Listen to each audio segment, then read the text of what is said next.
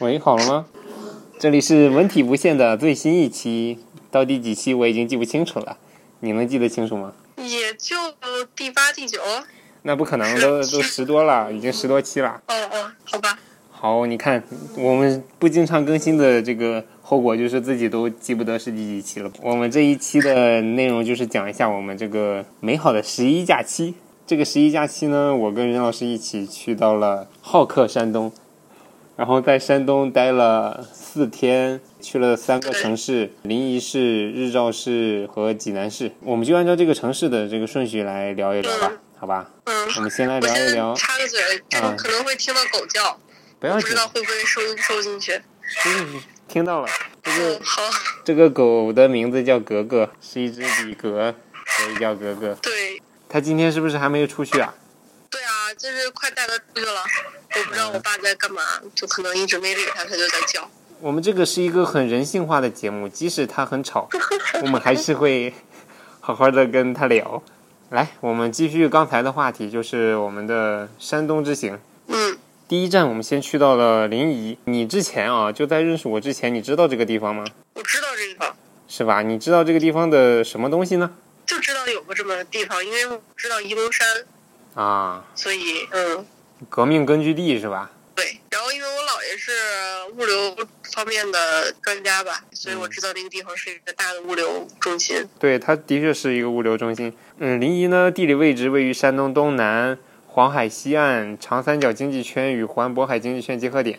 这个这个说的有点厉害了，但其实离长三角经济圈稍微有点远。说到这个地方可能不了解，但是说到琅琊可能就有很有人了解了，因为之前有过。对，琅琊就是之前不是有有那个《琅琊榜》吗？嗯。你知道吗？有这个电视剧还是什么？我知道，我看过《琅琊榜》，我看过很多遍。就是古代的临沂就叫琅琊。是吗？对，临沂因临沂河而得名，古为琅琊沂州。就是琅琊和沂州都都在临沂这一块儿，还有一个是作为山东省的省政府的旧址，就是在临沂。临沂是在一九九四年改临沂地区为地级市，叫临沂市。现在的平方呃面积的话是一千七百一十不对一万七千一百九十一点二平方公里，是一个山东省最大的一个最大面积的地级市。然后人口的话，到一六年是一千一百二十四万，是山东省面积最大、人口最多的城市。有一些景点啊，但是咱都没去，蒙山啊，然后王羲之故居啊，地下大峡谷等等都在临沂。这个背景知识就交代到这里啊，然后我们就开始我们的这个我们的这个行程的介绍吧。嗯，那一天是任老师从北京早晨挺早起床，然后。去了，算是你大兴机场，对，算是你国庆的第一个景点。对，呃，你可以跟我们聊一下这个大兴机场的见闻吧。它现在因为九月底才刚刚通航，然后现在只有联航的航班，就是之前所有北京从南苑出发的那个航空公司，因为南苑已经停止运营了嘛，然后他们就全部都在大兴大那个根据地挪到大兴去了，然后北京出发的联航都是从大兴机场起发。那个起飞的，目前还没有入驻其他的航空公司。去了以后，本来我们想的是那个，因为都知道那个机场很大，以为会在里面迷路什么的。但是其实因为现在只有联航，所以他那儿也只有国内出发，呃，联航办理的柜台就大概三排左右。所以，然后你一下那个从草桥通到大兴机场的那个专线，地铁专线，就有人把你引导过去。还是对，很方便的。就大家如果想还趁着人少体验一下大兴机场的话，我觉得可能就这两个月吧。嗯，然后就安检过机，呃，安检进去以后人其实挺少的，尤其是早上嘛，当时的航班也不是特别多，里面的东西还挺全的。就国内出发，里面也有很多奢侈品店，嗯，然后整个建筑设施其实很大气，很漂亮。然后很适合机场街拍，就是南苑应该是没有了，是吧？南苑已经在大兴机场通航那天它就停止运营了。嗯，我我看最近我看十月一的时候，朋友圈里有一些就是去那边打卡的。去去机场打卡的是吗？对，应该就是因为要要从那边飞嘛，然后还说这他有一个什么 title 叫什么第几大奇迹，有这个说法吗？这个我没关注过。嗯，行，那那从那个机场出发，然后就飞到了，呃，好客山东大美临沂的临沂国际机场。嗯然后它嗯它虽然叫国际机场，但是它飞国际的航班非常非常少。然后出来之后，我们就直接去了弟弟那边去整理了一下头发。嗯，你觉得还满意吗？嗯，他手艺还挺不错的。嗯、他那个店呢，我们这儿可以给你打个广告，虽然这没有多少人听。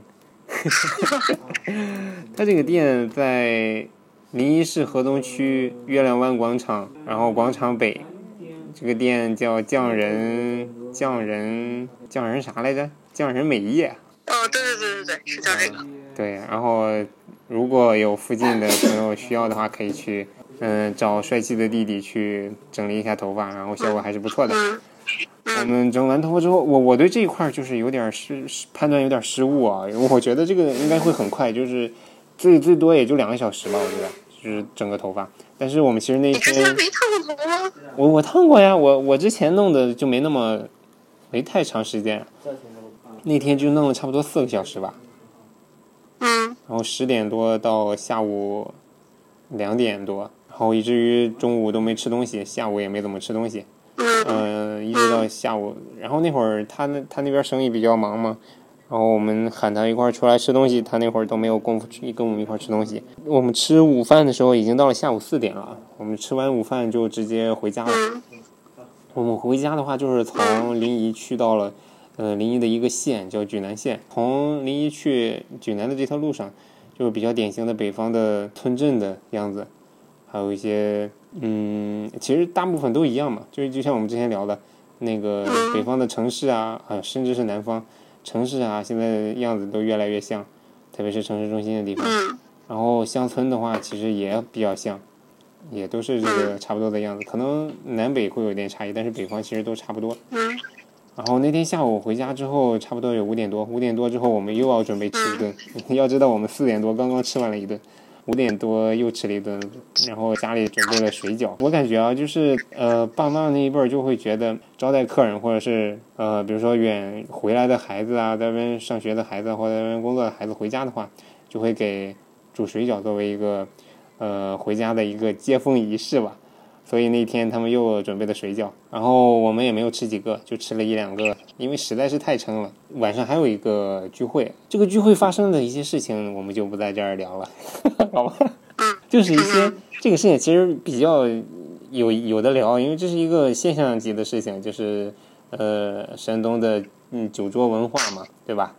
但是我没有提前跟你交代清楚，你第一次可能身临其境，就会感觉到有一些，呃，你之前没有经历过，就比如说，呃，劝酒，比如说一些酒桌上的规矩，比如说祝酒词，比如说大家的表达方式，就就非常的 local，非常非常的当地。然后你可能有一些也听不太懂，然后也有的时候甚至有一些可能也不太好接受。这些我其实应该都应该提前跟你打好一些预防针，就是其他地方的人到这个地方肯定会，嗯，有很多的不熟悉的地方，甚至会对当地的一些行为方式产生很大的疑惑。哎，你觉得让你最大的疑惑的地方，就是也不说疑惑我，就是有一些印象的地方是什么地方？你指好印象还是不好的印象？嗯，好好坏都有啊。让你比较生气的点有哪些？你都不想喝，非让人喝呀，这这就是一点。嗯然后还有就是，就感觉不说两句话嗯，就不能喝，就是就喝之前必须得说。抛开这个酒桌文化来讲，我们几个人是就是玩的比较好的，然后这可能就是我们找的一个能能聚在一起的一个借口吧。就比如说我们要一块吃饭，这就是一个理由。嗯我们以后肯定还会再以一块吃饭这种借口，然后聚聚在一起，呃，也会比如说打牌这种借口聚在一起。嗯，但是我既然都跟你说了，肯定不会再出现什么喝酒喝太多的这种情况。行，这个美好的事情总是短暂的。回到家之后就很快就睡着了，因为那天晚上其实不是很晚，也就十点多，是吧？十点多就回家了你。还想喝到多晚？对对对，然后就虽然不是很晚，但是很累，就是 因为已经呃吐了好几轮了，然后就回家是睡睡着了，睡着了。这个完了之后就到第二天了。第二天其实上午我我那一次是比较清醒的，因为之前也有过类似的经历，就是头会有点疼。那一次是头一点都不疼，这个是千真万确的。起来之后呢，我们就准备要去那个另一个山东省的另一个城市，呃，离离不远的那个城市，也就是日照市。因为日照那边有海，然后我们就想去海边看玩一下，然后去吃点海鲜。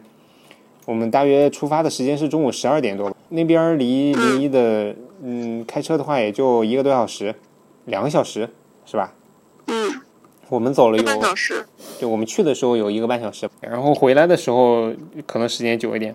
我们去的时候就直接到了吃饭的地方，因为已经到下午一点多、两点了吧得，就到海边的一个。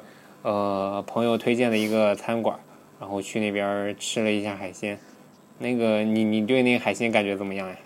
觉得还挺挺惊喜的，就是有那个红烧鳗鱼，因为之前吃鳗鱼都是日本那种鳗鱼饭似的嘛。嗯，对。就他把整个鳗鱼弄弄弄成那种片儿状，然后烤了铺在饭上。对。应该不是特别新鲜，所以就他完全凭他那种烹饪技巧，就烤的那个比较焦的味道，虽然挺好吃的，但是当天红烧的话。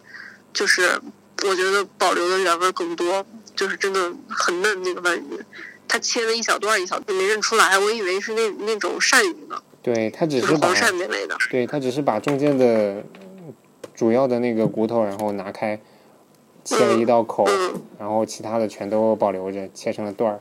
嗯。还有那个烤的那个鱿鱼。嗯那个也比较惊奇啊！吃的时候就是嫩嫩的那种嫩的程度，就甚至有点感觉没熟的那种感觉，但是的确是熟了，它没因为没有那种腥的味道了已经。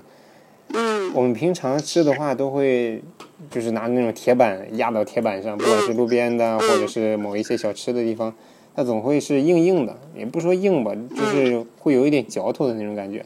对。这边这个做的就它应该也是烤的吧，因为它也穿烤的呀。也有铁板，我看到了。啊，对，然后他弄的那个就特别嫩啊，就入感觉有点入口即化的那种感觉了。是，我觉得就是这么形容的。对，真的是那个是让我比较惊喜的。对了，而且这个价格，他那边的价格其实也也没有特别高，就是对比较合理的价格，很合理。对我们四个人吃，对，吃了三百出头，而且吃的都挺撑的，还都打包了。嗯，是。嗯，其实那个地方叫什么日照味道是吧？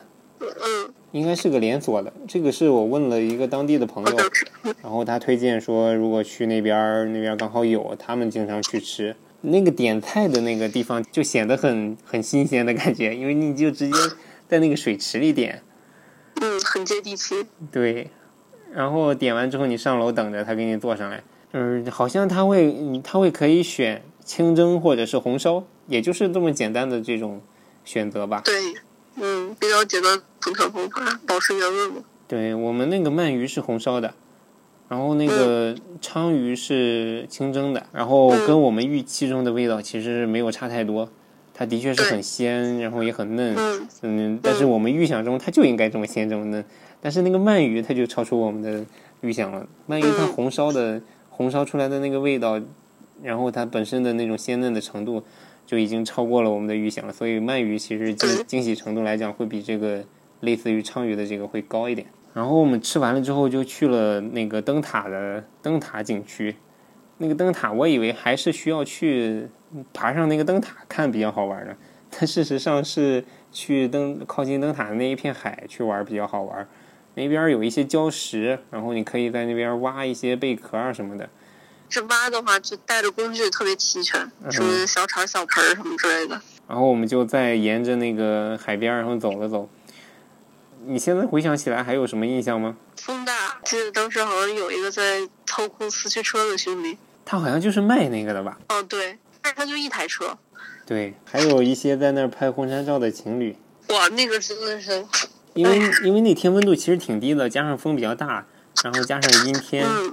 他们其实挺受罪的呀，但是有一个好处就是不需要有人去扬他们的婚纱，因为海边那个风实在是太大了，就直接都给扬起来了。但是他们显得不是很专业，就一个摄像师跟着他们。对啊，也没有打光的，也没有补妆的。对 而且我觉得那个可能主要靠后期吧，因为那一片海阴天的情况下看是其实是灰蒙蒙的，并不是那么蓝。对，我嗯，觉得现在的婚纱婚纱照行业应该都是后期占了很大一部分成本吧。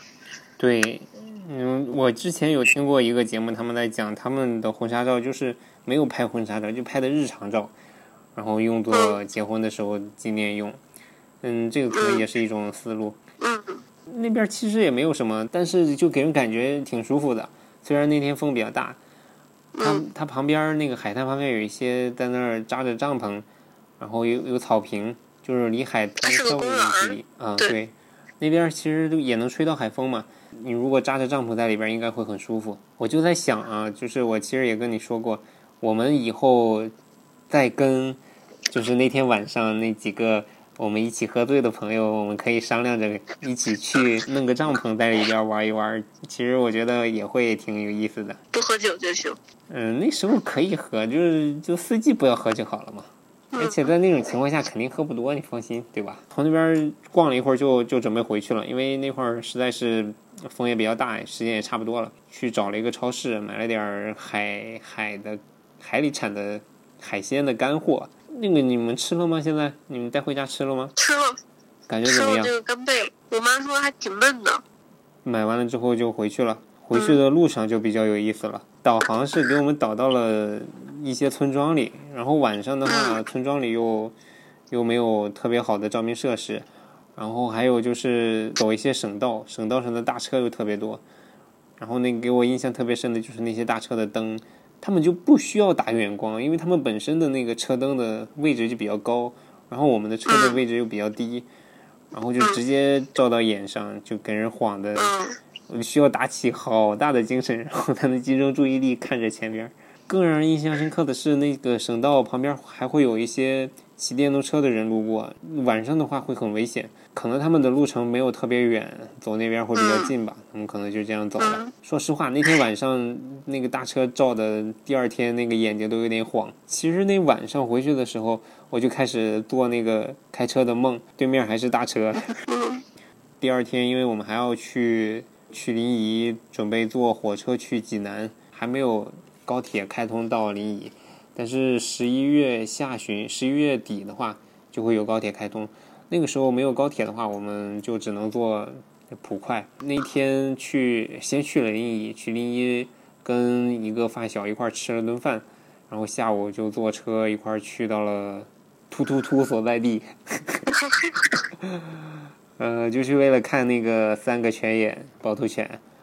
嗯，那天下午其实坐那个车，坐火车还是挺累的吧，有四个多小时。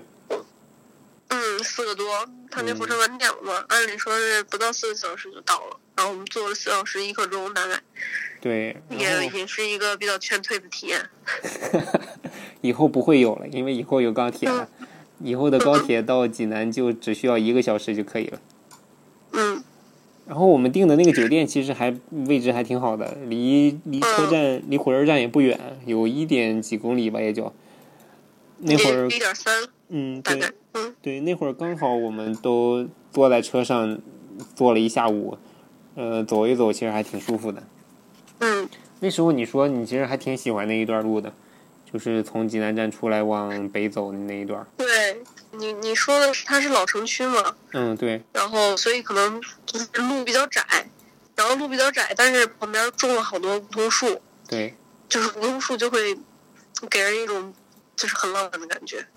然后就走在比较窄的巷子里，旁边的那个建筑又不是很高，就还挺挺喜欢这种感觉的。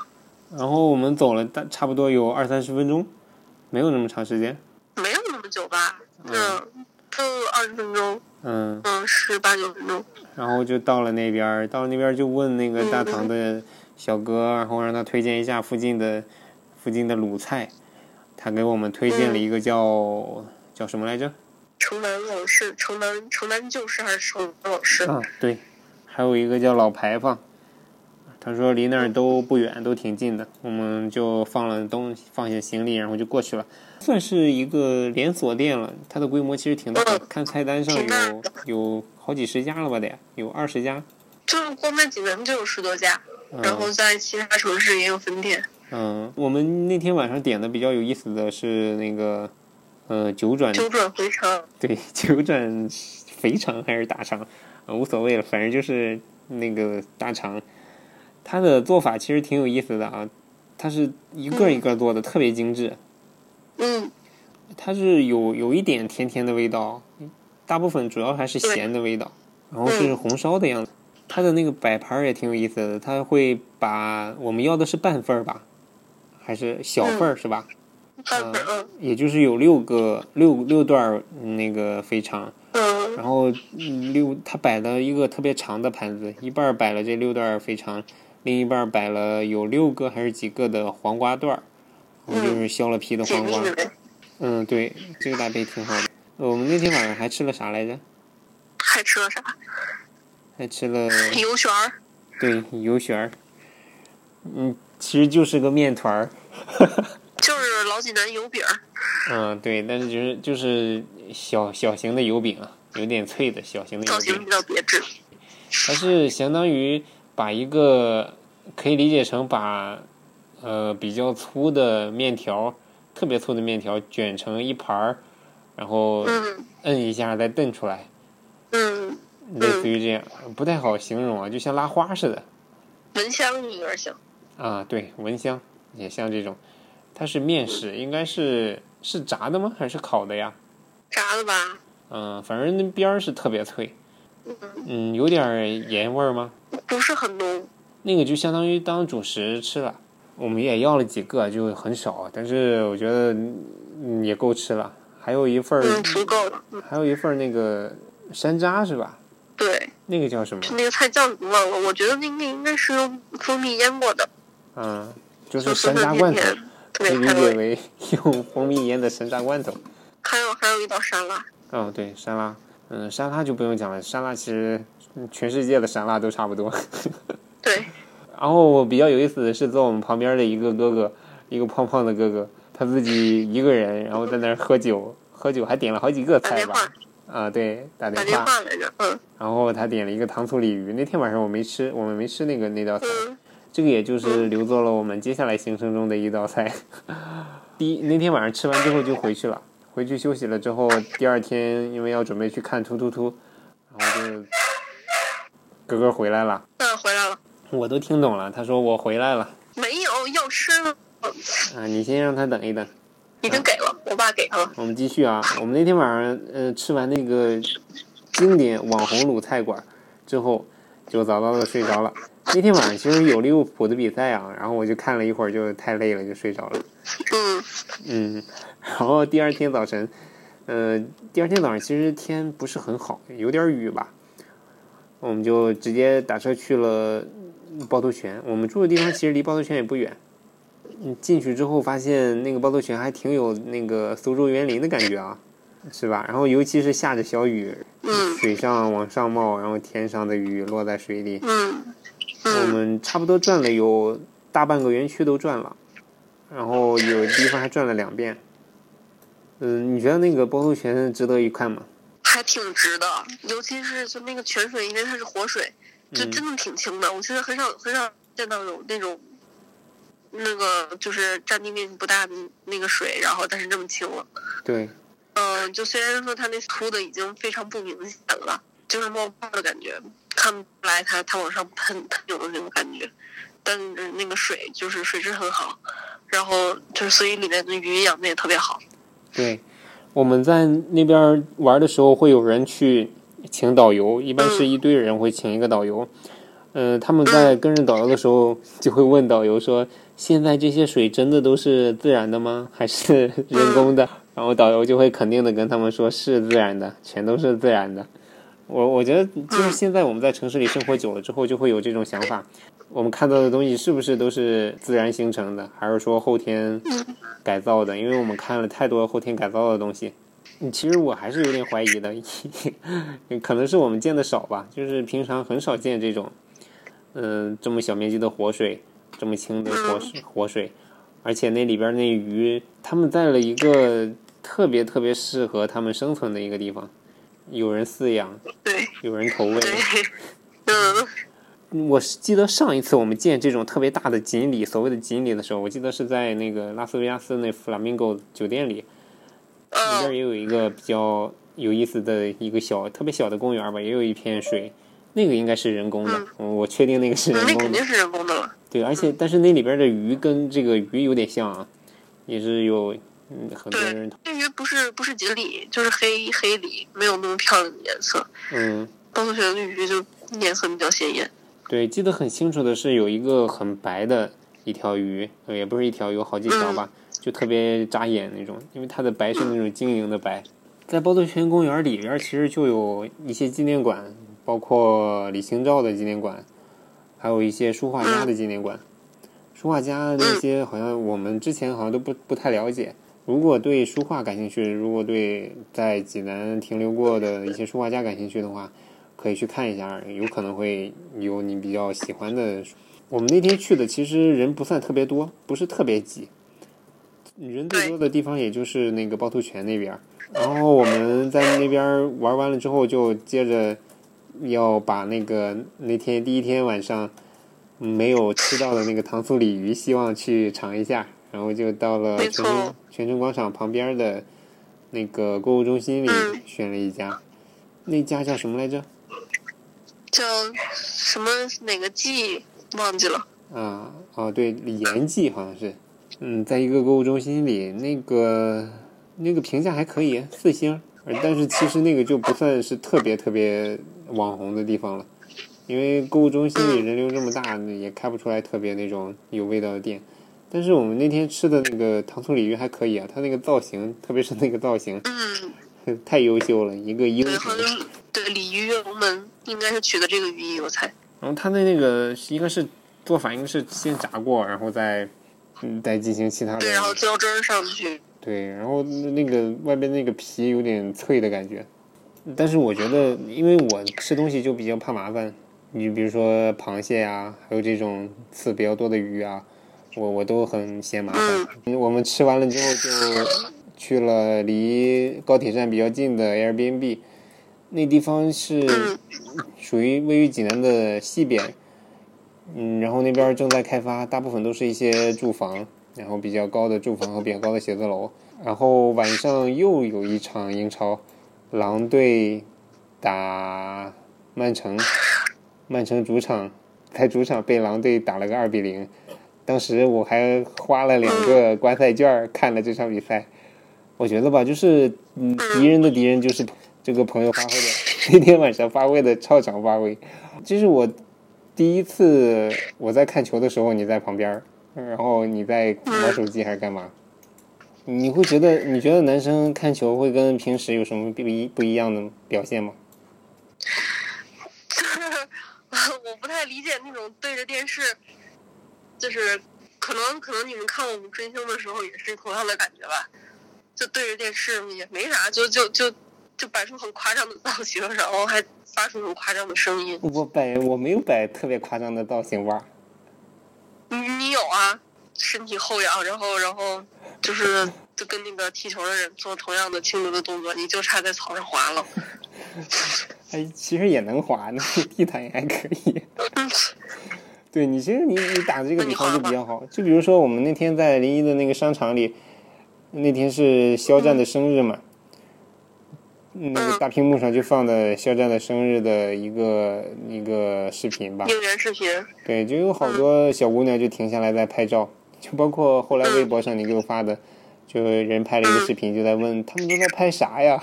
嗯，哦对，那个视频也是，嗯，肖战的应援的生日的时候的一些视频。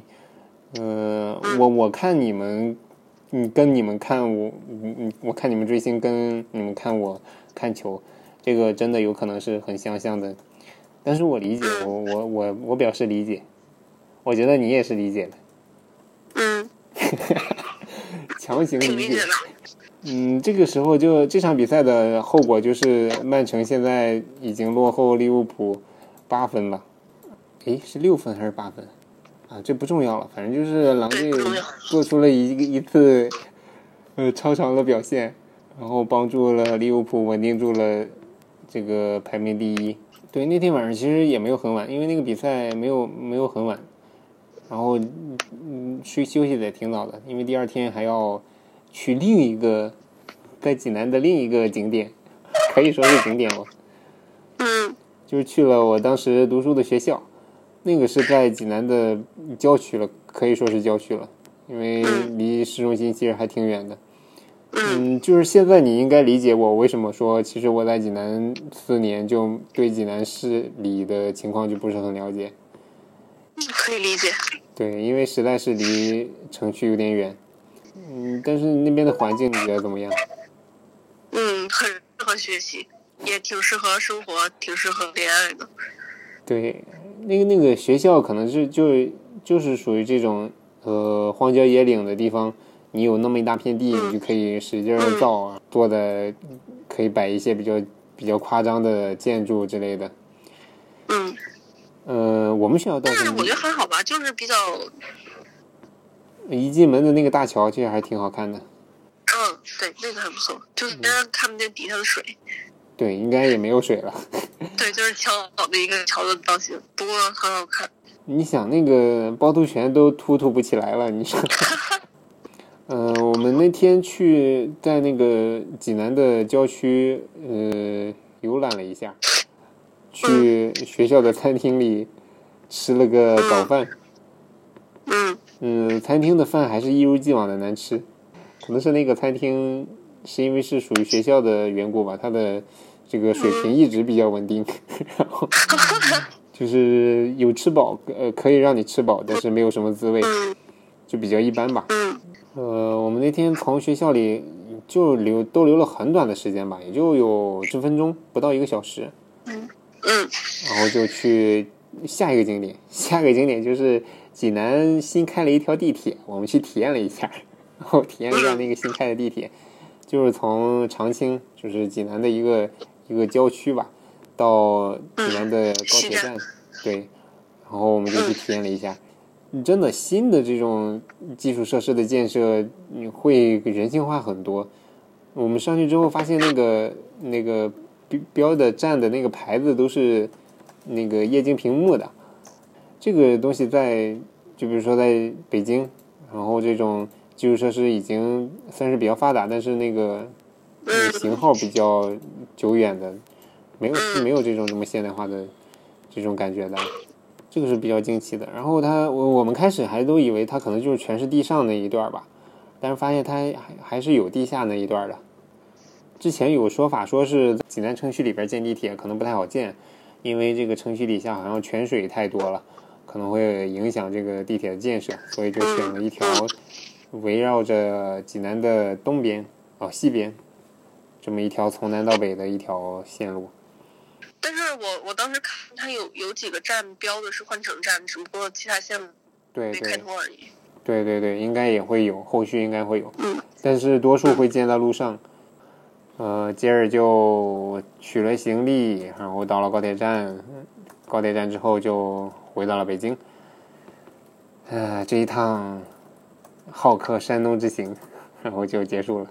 旅程比较充实，也稍微有点赶吧，稍微稍微有点赶。呃，你你觉得这趟旅行中最印象深刻的点是什么？有没有一个最让你印象深刻的地方？就是喝酒啊，哎呀，这个事情不是已经我已经保证过了，这个事情不会再发生了。嗯、但是他就是印象深了呀。对，这个就是呃，再聊点别的吧，就比如说 日照的这个 日照的这个海鲜，我觉得印象挺深刻的，你觉得呢？嗯，同样吧，嗯，经历深刻吧。行，一个一个是好的深刻，另外一个你自己体会吧。另外一个也挺好的，就是大家聚在一块儿挺不容易的，真的挺不容易的。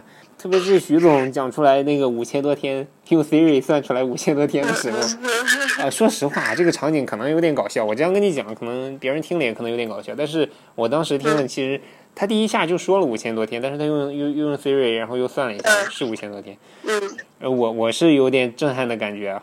我我觉得我们认识了很长时间不错，但是没有没有这种很具象的概念。我们几个人差不多认识十多年了，十五年了，然后还能在一块儿，还能每个假期基本上只要有机会有个三五天的假期的话，回家一定会再聚一块儿打打球，然后在一块儿吃个饭，不管喝多不喝多啊，咱这喝多的这事儿 喝多的这事儿，不是已经跟你保证过了吗？对不对？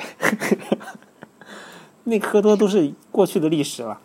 嗯，我我要说的不是这个啊，就是说，嗯，我觉得这个，嗯，这种形式吧，除了这个喝酒，还有打球啊，然后聚在一块儿，有有时候也去打打牌。